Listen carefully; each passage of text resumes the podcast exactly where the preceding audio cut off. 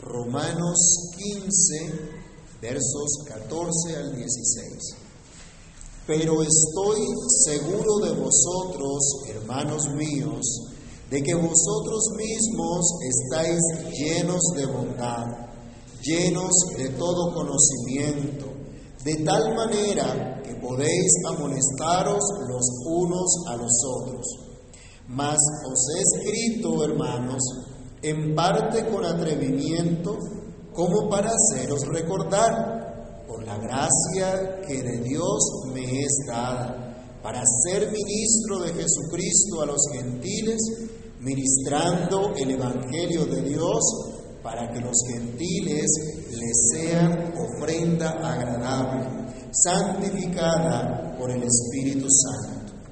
Amado Dios y Padre que estás en los cielos, en el nombre del Señor Jesús te damos gracias porque una vez más nos podemos acercar a tu verdad, a tu palabra y queremos pedir tu dirección, tu ayuda, que al reflexionar hoy en, este, en esta porción de las Escrituras, tu Espíritu Divino quiera obrar en cada uno de nosotros.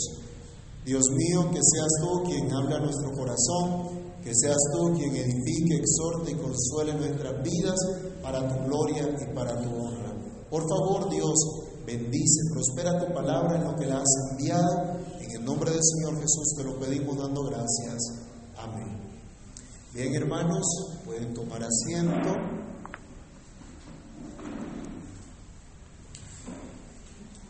Pablo se está acercando ya al final de su carta y en esta última parte comienza a dar una gran conclusión y a la vez a presentar una aplicación práctica de lo que ha venido enseñando hasta ahora, la doctrina de la justificación por la fe. Y debemos entender que incluso en esta sección final, en donde se ve a un pastor tan cercano a las ovejas, Pablo sigue siendo un maestro inspirado por el Espíritu Santo para edificar al cuerpo de Cristo. Esta cercanía de Pablo con la iglesia nos permite ver la obra de Dios en su propia vida y constituye también una inspiración, un motivo de esperanza para toda la iglesia de hoy, para todos los creyentes y para cada ministro del Evangelio. Y quiero que reflexionemos a la luz de los motivos que va a expresar Pablo en estos versículos eh, de una carta extensa, podemos decir, a los romanos Podemos mirar en esta expresión de, motivos lo que caracteriza a un ministro fiel. Pablo ha, abierto su corazón a los hermanos, ha sido sincero con ellos en sus motivaciones y como diría en otra carta, no busca ni el dinero ni ninguna cosa de los hermanos, sino que busca su corazón para que ellos sean una ofrenda para Dios.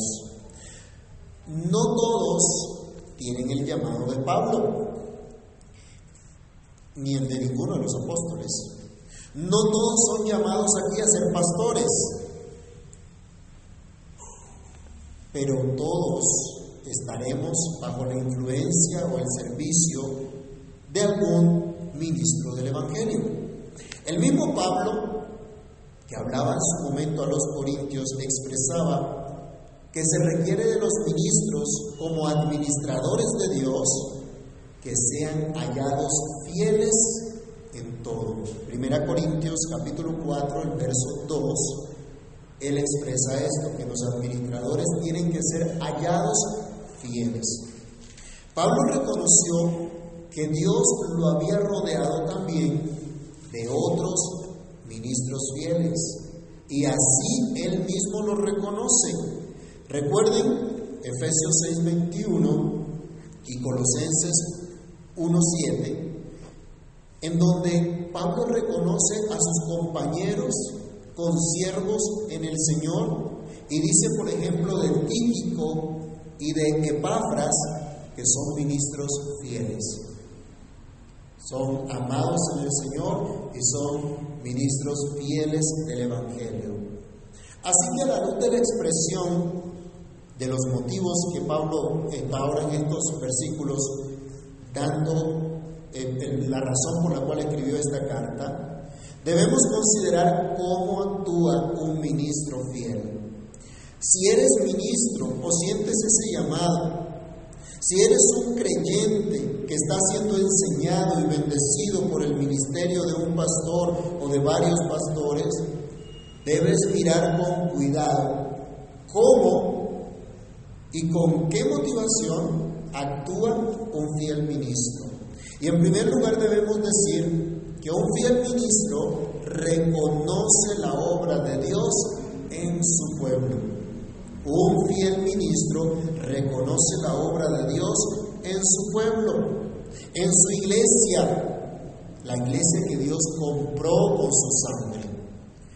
Pablo no era el pastor de la iglesia que estaba en Roma, pero por su autoridad apostólica, por la inspiración del Espíritu Santo, podía enseñar las escrituras con toda autoridad, no solo a la iglesia de Roma, sino a todas las iglesias en general, como lo hizo en esta carta y en sus demás cartas, lo cual entendemos es palabra de Dios para toda la iglesia en todo lugar.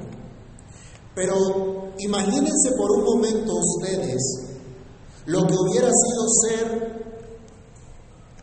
parte de una comunidad local en donde su pastor fuese el hermano Pablo. ¿Han podido ver el carácter del apóstol Pablo a lo largo de esta epístola? Imagínense que él hubiese sido su pastor. ¿Qué consistorio haría equipo con él para trabajar hombro a hombro, uniendo fuerzas, a la par? Al pasar el tiempo, ¿quién sería el reemplazo del pastor Pablo? ¿Quién calzaría en ese tipo de ministerio que él tenía? Bueno, digo esto solo por considerar la magnitud del ministerio de este hombre, que tal vez nos pudiera producir a nosotros temor.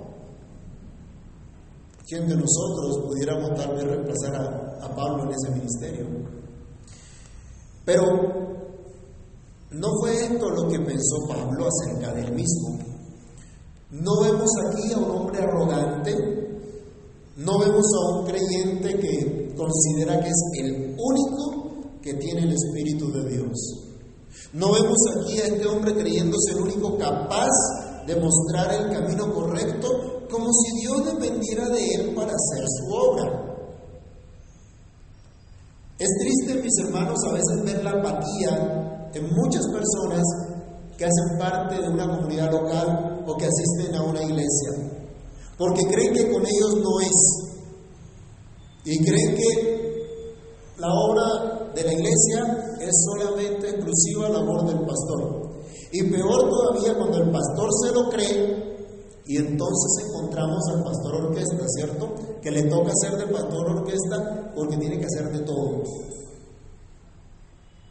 Como él es el pastor, le toca hacer de todo la iglesia. Esa no era, eso no era lo que Pablo estaba considerando. Ese no era el, entendimiento que tenía Pablo de la obra de Dios.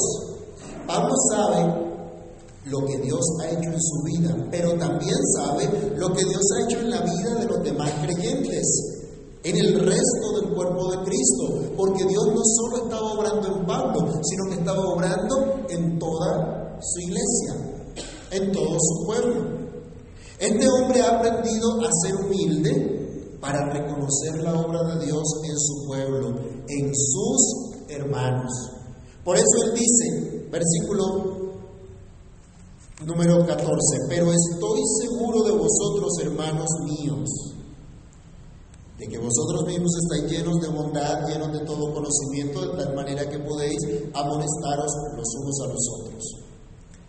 Pablo no se distingue como superior a los creyentes a quienes habla.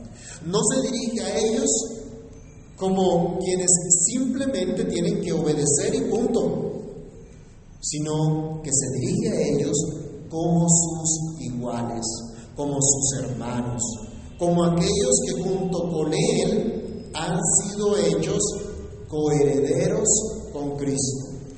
Y podemos notar en esta expresión un profundo afecto de Pablo por sus hermanos Lo reconoce como lo ha hecho antes en esta carta. Romanos capítulo 7, versículo 4 utiliza la misma expresión.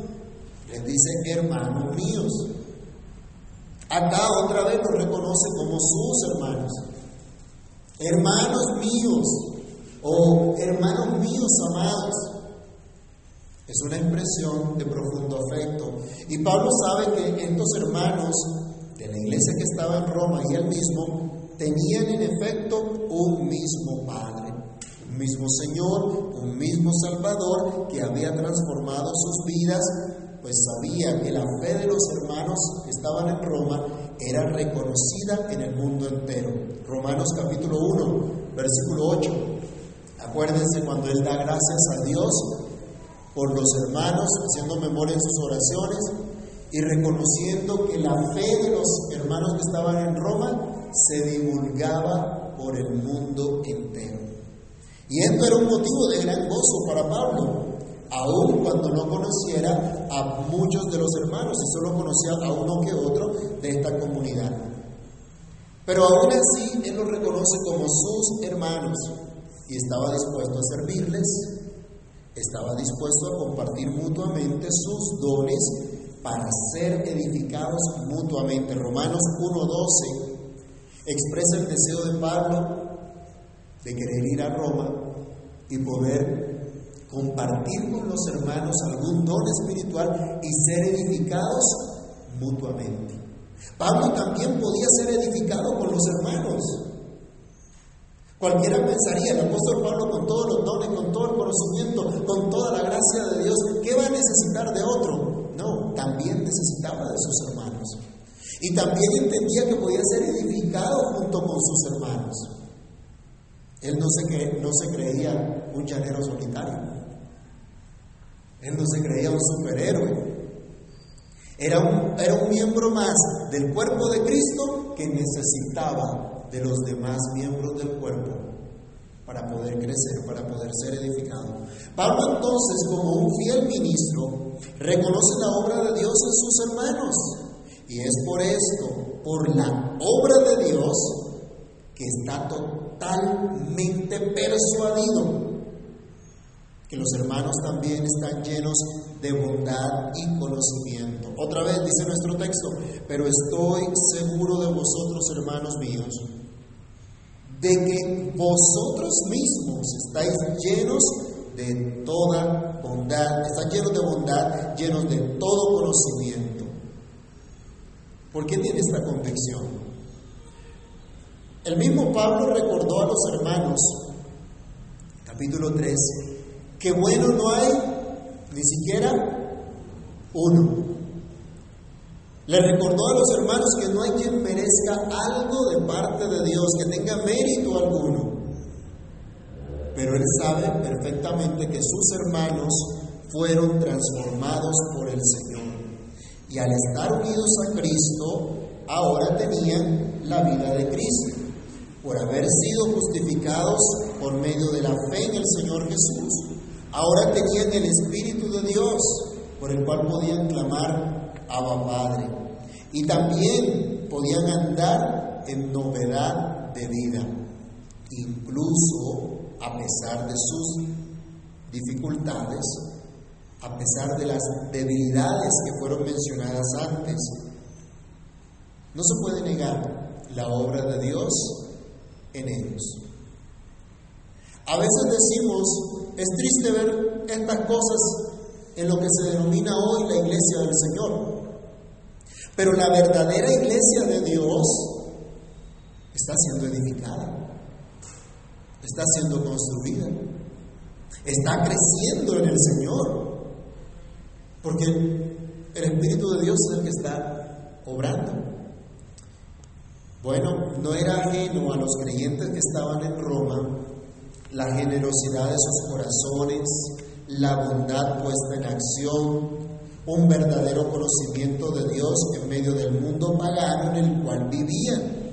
Conocían la verdad y habían obedecido a ella, como vimos en el mismo capítulo 1 que Pablo los los alababa por, por esta obra de Dios en sus vidas. Pablo no está entonces ahora adulando aquí a los hermanos para conseguir algún favor, sino que está reconociendo la obra de Dios en ellos. Pues si habían recibido el Espíritu Santo, así como Él, cada uno debía estar manifestando las expresiones del fruto del Espíritu. Recordemos, por favor, Gálatas 5:22 y Romanos 14:17. ¿Qué dice Gálatas 5:22?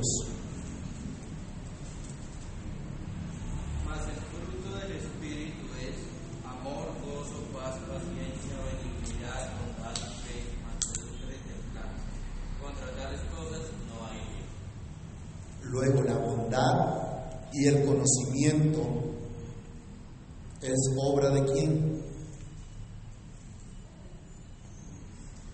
Es obra del Espíritu de Dios. Es la expresión del fruto del Espíritu de Dios. Él mismo en 14:17 decía que era el reino de Dios. Romanos 14:17.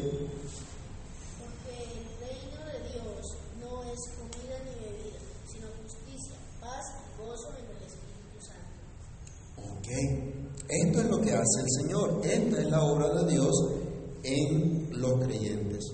Así que Pablo no era ese ministro controlador que algunos quieren, estilo policía dictatorial, policía sirviendo a una dictadura, vigilando lo que hacen los ciudadanos, teniendo un control estricto, porque no era él quien producía fruto en los creyentes. Era el Espíritu de Dios el que los llenaba de toda bondad y de todo conocimiento. Mis hermanos, cuando nuestros hijos están pequeños, los instruimos, los disciplinamos, los llevamos de la mano hasta que aprendan a caminar influenciamos sus vidas enseñando la verdad, pero llega un tiempo en que el trabajo que hayamos hecho a lo largo del camino dará su fruto, ¿cierto? Y ya no podremos estar de pronto llevándolos de la mano. Este grandulón ya no lo puedo llevar de la mano. Sí, porque está, está más alto que yo. Ya no lo puedo llevar de la mano. Pero confiamos en el Señor que la palabra de Dios que le ha sido dada desde su tierna edad dé fruto. Y de pronto ya no podemos estar pendientes de absolutamente todos los aspectos de su vida. Pero el Espíritu de Dios confiamos en que haga su obra en él. Y así cada uno de nosotros, ¿no? Y cuando los hijos ya tienen que salir de la casa, cuando comienzan a vivir de manera independiente o a tener su propio hogar, ya no podemos estar vigilándolos. Mijito, ¿y qué fue lo que hizo? Arrastrarlos a ver dónde están y cuántas cosas han hecho. Confiamos en la obra de Dios. Pablo está confiando en la obra de Dios.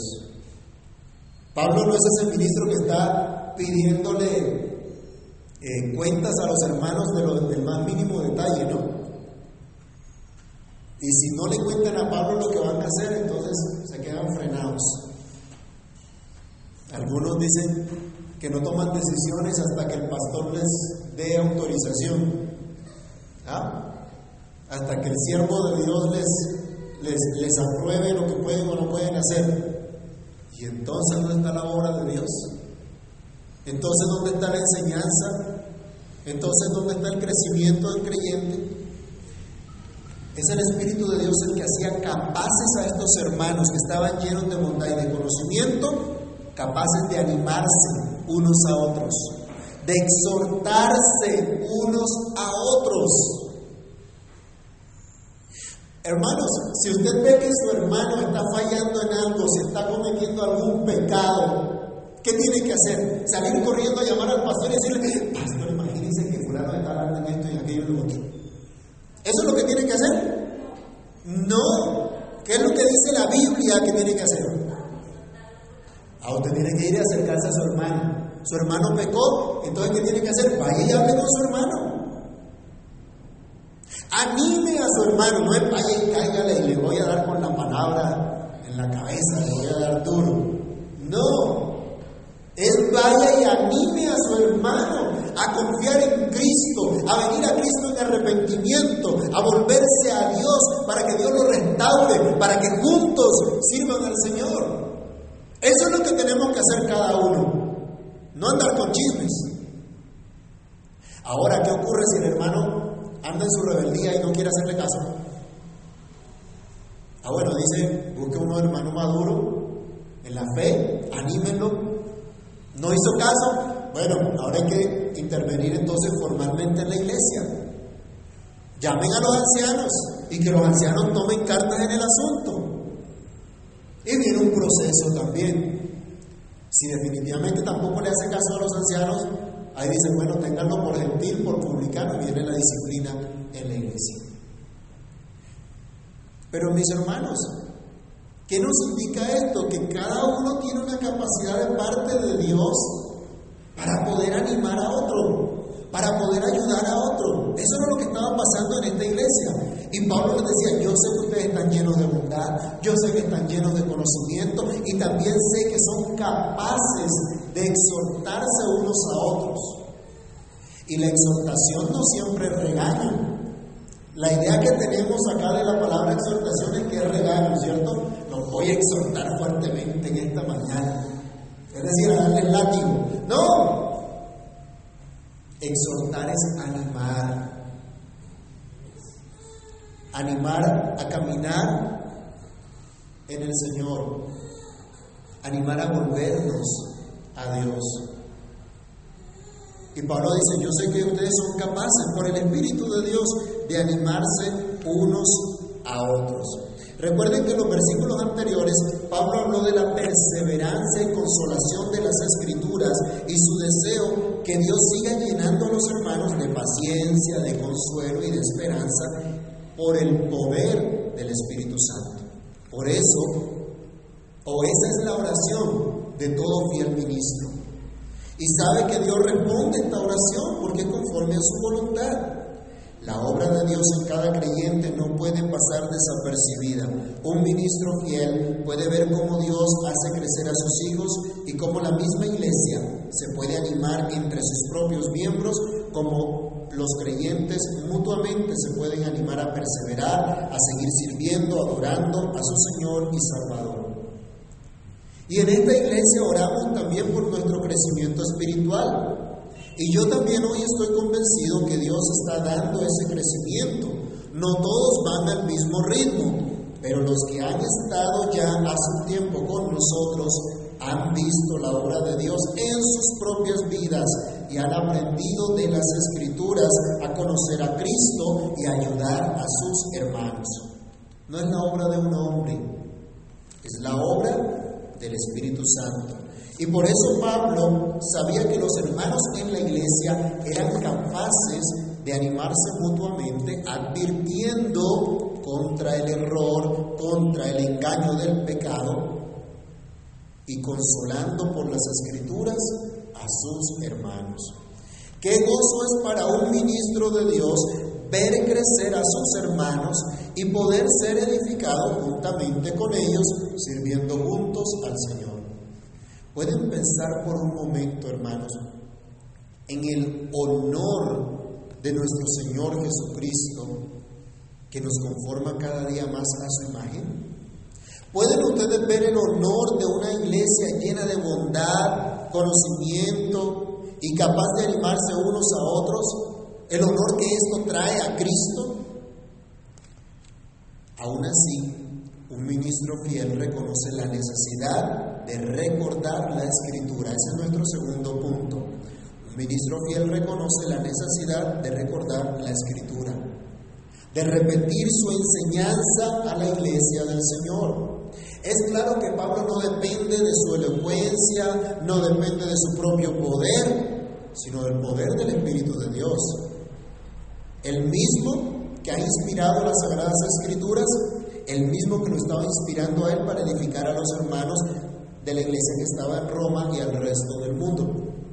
Podemos afirmar entonces que un fiel ministro conoce la necesidad de recordar la escritura a quien ya la conoce o está avanzando en su conocimiento, siendo honesto, no lisonjero. Dice el versículo siguiente, mas os, es, mas os he escrito, hermanos, en parte con atrevimiento, como para haceros recordar. Pablo sabe que Dios está obrando en sus hermanos, pero también sabe que sus hermanos aún tienen los pies sobre esta tierra y no han sido trasladados al cielo todavía. Sabe que aún son tentados, así como Él. Por lo tanto, debe hablarles con toda honestidad, con todo amor, no con lisonjas, no con adulaciones o salamería, como decimos nosotros. Pablo reconoce que fue un poco atrevido con los hermanos al advertir puntos flacos de, de esta iglesia, como vimos en capítulo 2. ¿Se acuerdan del capítulo 2 que de pronto habían algunos que creían que por el hecho de ser judíos ya ellos eran más que otros? Capítulo 3, cuando dice están en igual condición, hemos acusado a judíos y a gentiles. Capítulo 7, cuando manifiesta la posición de todos ante la ley, si alguno se creía de pronto arrogante, capítulo 9, la elección, capítulo 11, el orgullo de algunos por ser ahora creyentes, capítulo 13, que ya estuvimos mirando también los deberes que tenemos como creyentes, el capítulo anterior, capítulo 14. Él había advertido a la iglesia Precisamente al saber que el Espíritu Santo estaba obrando en ellos, era necesario señalar estas cosas que si bien los hermanos podían conocerlas, debían ser tratadas por Dios en sus corazones. Y Pablo como ministro fiel tenía que hablar de eso. Mis hermanos, no se molesten cuando se les exhorte desde el púlpito o incluso personalmente para que tomen distancia del pecado, para que se alejen de las filosofías huecas, de las costumbres paganas de nuestra época que invade la cultura, la educación, la política y hasta algunos sectores de la iglesia. Tal vez usted ya lo sepa, tal vez usted conozca que son cosas que no agradan a Dios. Y si usted realmente cree en Cristo, tiene el Espíritu Santo que lo va a alejar de estas cosas. Pero un verdadero ministro del Señor, un pastor como Atalaya, advierte del peligro para su alma. Un padre que ama a su hijo le amonesta, no negocia con él para estar en paz. ¿A cuántos de ustedes sus hijos le hacen una pataleta y entonces para que el niño se calme, va y le dice, bueno, está bien, hijito? Y le, y le da lo que quiere. Eso está mal. Eso es lo que nos ha vendido esta filosofía hueca, ¿cierto? Los terroristas van, matan, destruyen y entonces arrodillan a la autoridad. Y la autoridad se tiene que someter a lo que digan los terroristas para lograr la paz. Eso no es así. Eso no es lo que dice la Escritura. Eso no es lo que nos llama la, la palabra de Dios. Y nosotros amonestamos y corregimos a nuestros hijos. O como dicen por ahí, no se le dora la píldora, sino que se le habla la verdad en amor. Y esto fue lo que hizo Pablo con los hermanos, siendo honesto, un fiel ministro que ama a sus hermanos, a sus consiervos en el Señor, es honesto y no lisonjero, y siempre estará recordando la instrucción divina. Pablo explica que quería recordar a los hermanos lo que ya el Señor les había enseñado. Si bien dice que usé algo de atrevimiento con ustedes, era para que recordaran lo que ya conocen, lo que ya saben. La instrucción que seguramente ya tenían en el Evangelio, en las escrituras que tenían hasta entonces. De hecho, en los versículos anteriores de este capítulo, Pablo demuestra que lo que estaba escrito desde antes era precisamente para nuestra instrucción. Entonces, él lo que está haciendo es recordando esa instrucción, aunque los hermanos ya la conozcan. Mis hermanos, tenemos que dar a conocer y anunciarnos incluso a nosotros mismos tanto las malas como las buenas noticias. Pero debemos hacerlo constantemente, una y otra vez, para que no lo olvidemos, porque siempre necesitamos del Evangelio todos los días. ¿Cómo nos fue esta semana? Me pregunto yo y pregunto a cada quien. ¿Cómo nos fue en el crecimiento en la piedad? ¿Qué pasos dimos en este crecimiento? ¿Cómo estuvimos respecto a la paciencia los unos con los otros? ¿Cómo nos fue con la pureza de labios y de pensamientos? ¿Cómo estuvieron nuestras acciones intencionalmente dedicadas a exaltar las virtudes de nuestro Dios y Señor Salvador Jesucristo? Una y otra vez debemos recordar que por cuanto todos pecaron y están destituidos de la gloria de Dios, solo hay una salida, un refugio seguro y se llama Jesucristo. Es tu refugio y mi refugio constante. El que nos redimió, nos justificó y nos apartó para Dios su Padre. El apóstol Pedro también insistía a la iglesia. Vayamos a segunda carta de Pedro, capítulo 1, verso 12 y luego el verso 15. Él insistía a la iglesia diciéndole las mismas cosas y procuraba que la recordaran aún después de su muerte. Segunda carta del apóstol Pedro, capítulo 1, verso 12. ¿Qué dice?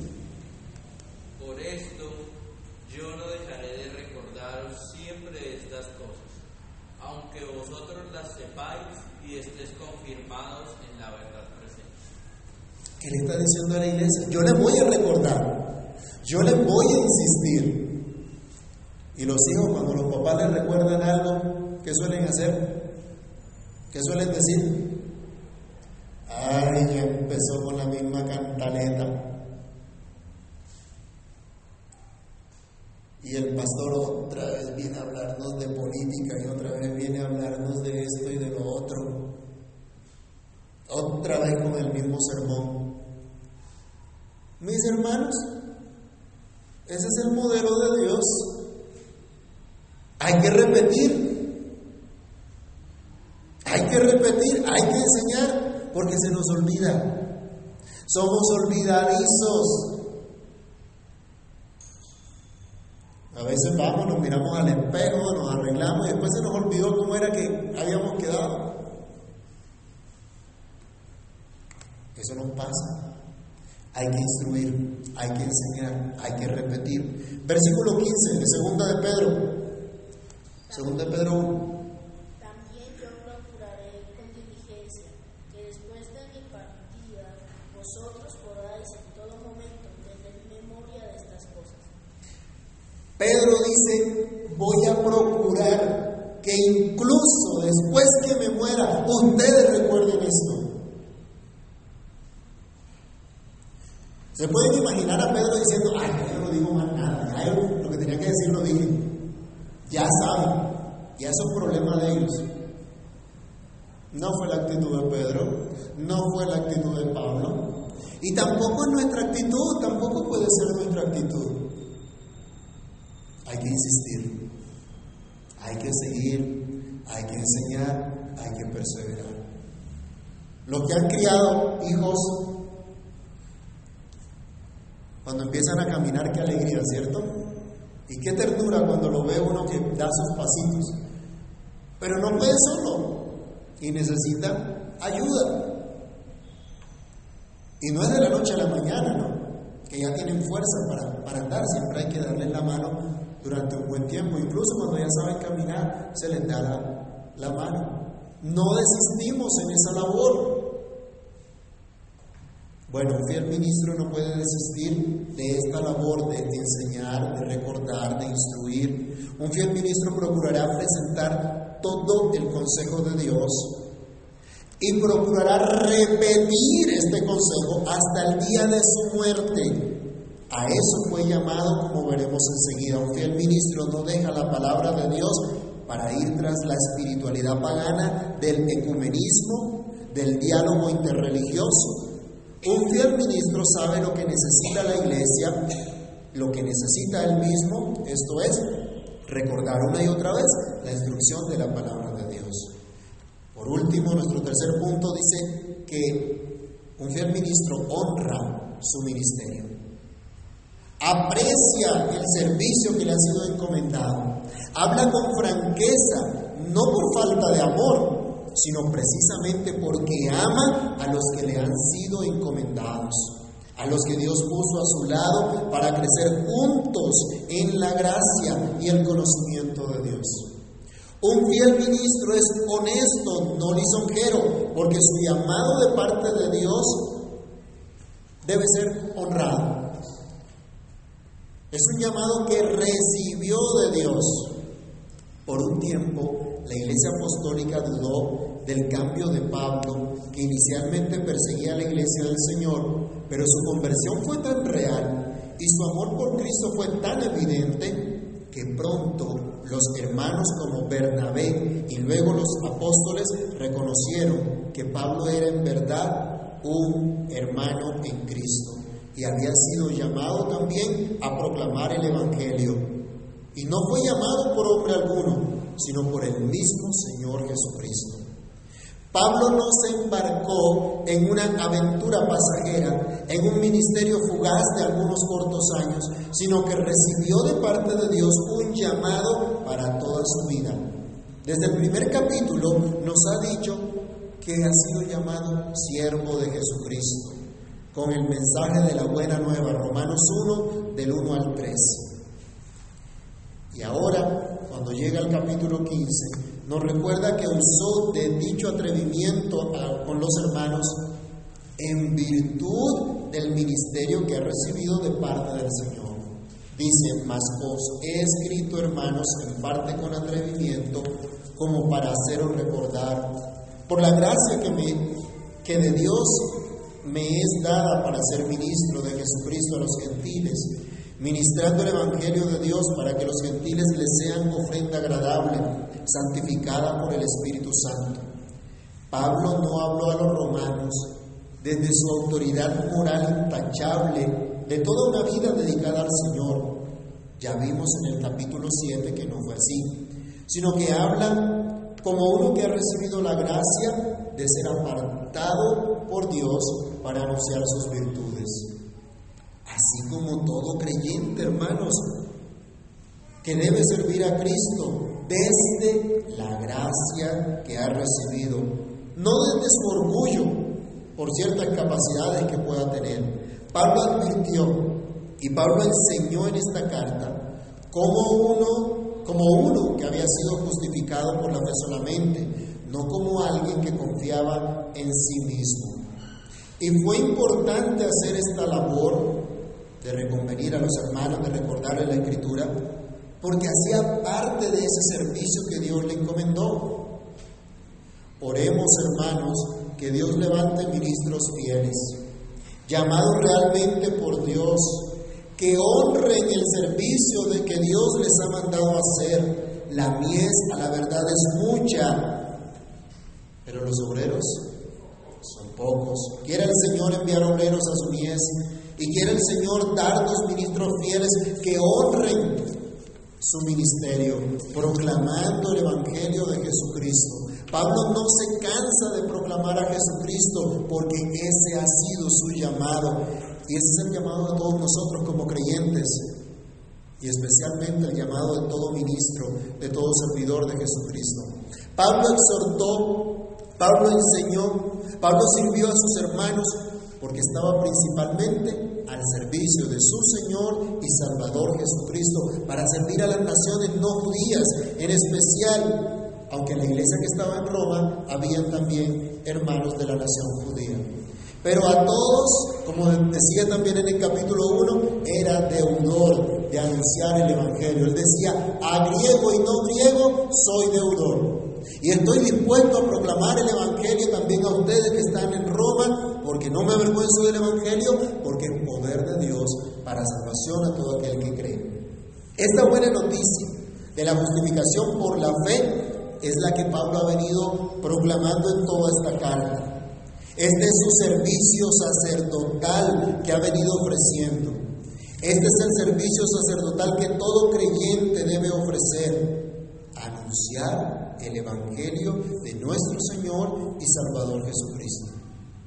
Es triste ver a los que se dicen ser creyentes, a los que se dicen ser ministros de Cristo, abrazar y defender la mal llamada teología de la liberación lo que promovió las guerrillas. Escuchar que hay cristianos en deconstrucción, o sea, cristianos que se están desbaratando, están destruyendo su cristianismo. Es triste escuchar que hay cristianos socialdemócratas, cristianos progresistas. Es terrible aún ver falsos ministros de la prosperidad, brujos y chamanes y perros mudos, como dice Isaías 56:10, que no advierten del peligro, que no muestran el camino de la salvación, que no ministran el Evangelio del Señor Jesucristo, sino que sirven a sus propios intereses.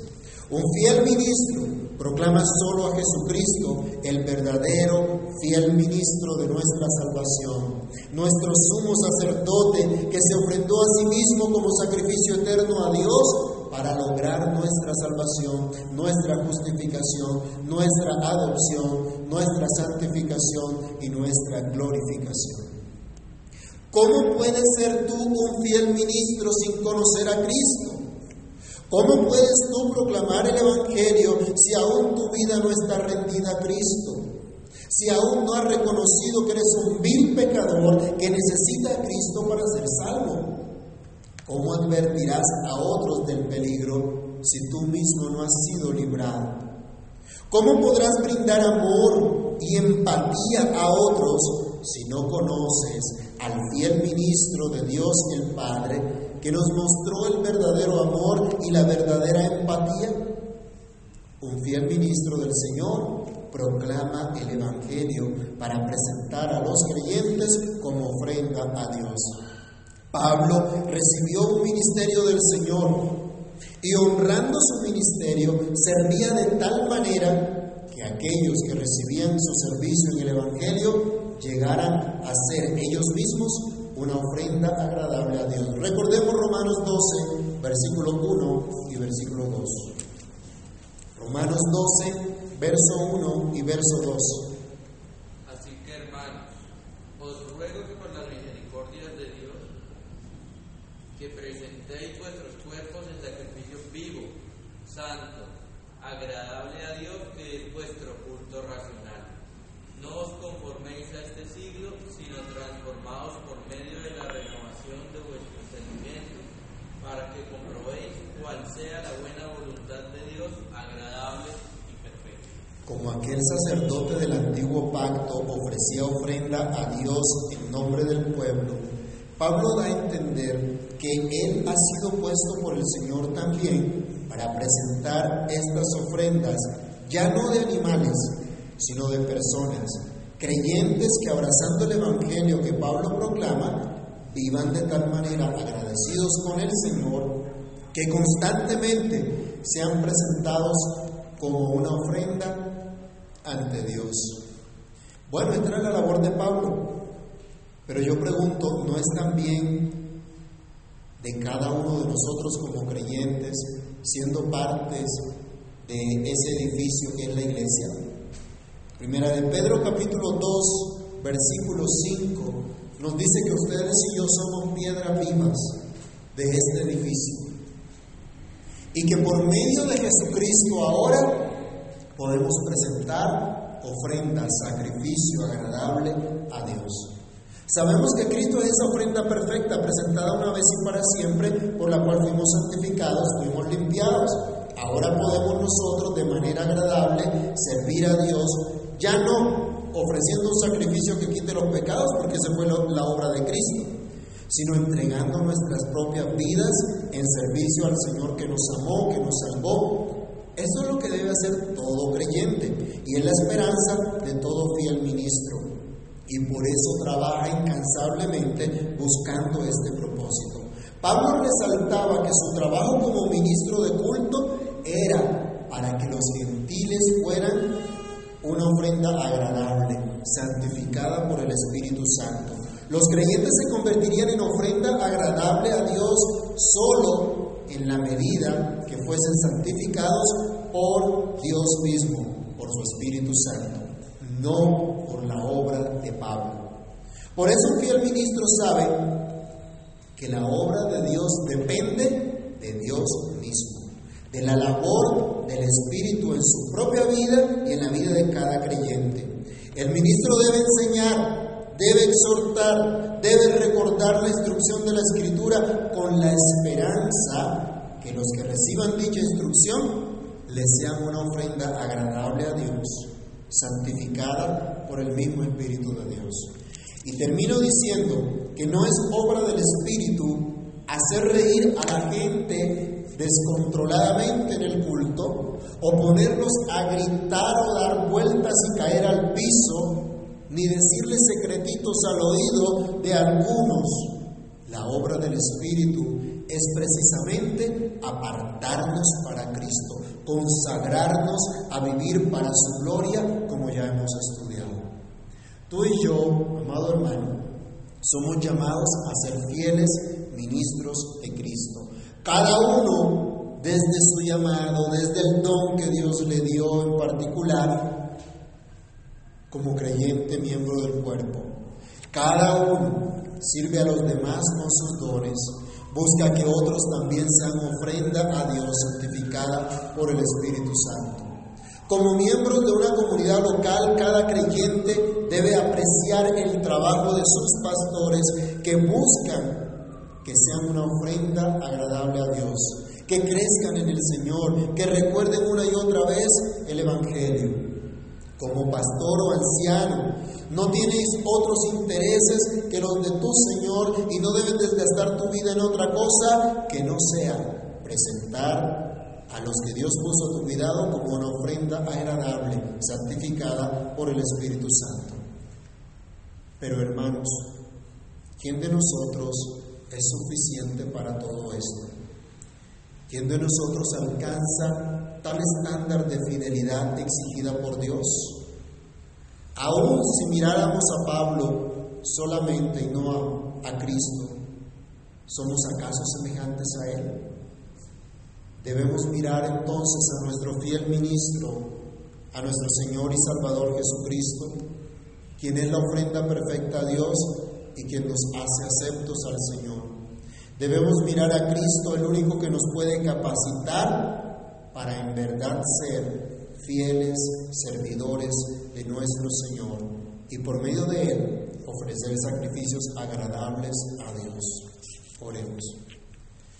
Amantísimo Dios y Padre nuestro, estás en los cielos, gracias te damos porque tú eres fiel.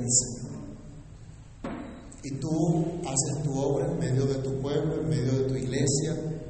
Tú sigues edificando a tu iglesia. Tú eres, Señor, el que da el crecimiento, el que Abre nuestros corazones para que entendamos, el que abre nuestros ojos para que veamos, comprendamos tu palabra. Gracias porque es tu Espíritu el que nos santifica y es tu Espíritu, Señor, el que nos capacita para ser fieles a ti. Padre, gracias porque nos has dado ministros para recordarnos tu verdad, para recordarnos tu palabra. Gracias porque incluso sabiendo muchas de estas cosas que hemos estudiado en esta carta, tú no las recuerdas para que, Señor, aprendamos a ser fieles a ti, para que entendamos cuánto te necesitamos, para que comprendamos aún nuestras debilidades, nuestras flaquezas y acudamos a ti. Señor, te rogamos que tengas misericordia de nosotros y que quites toda dureza de nuestro corazón, para que podamos atender a tu palabra, para que podamos atender a tu llamado. Quita la dureza de nuestro corazón, oh Dios, para que no pensemos que es un fastidio escuchar una y otra vez la instrucción de tu palabra, sino que sea un privilegio para nosotros saber que tú cuidas de nosotros y que tú estás instruyéndonos, que tú estás encaminándonos. Padre, ayúdanos a apreciar tu palabra y apreciar el ministerio de aquellos que tú has puesto también para ayudarnos y encaminarnos. Gracias por estos dones que tú has dado a tu iglesia. Gracias Señor por las capacidades, el crecimiento, la madurez que colocas en medio de tu pueblo para que seamos edificados, para que crezcamos en ti. Tú nos conoces, conoces nuestras flaquezas, nuestras debilidades. Hoy te pedimos que nos ayudes y que por tu Espíritu Santo cobremos el valor, el ánimo y la capacidad de andar en fidelidad delante de ti. En el nombre del Señor Jesús te damos muchas gracias. Amén.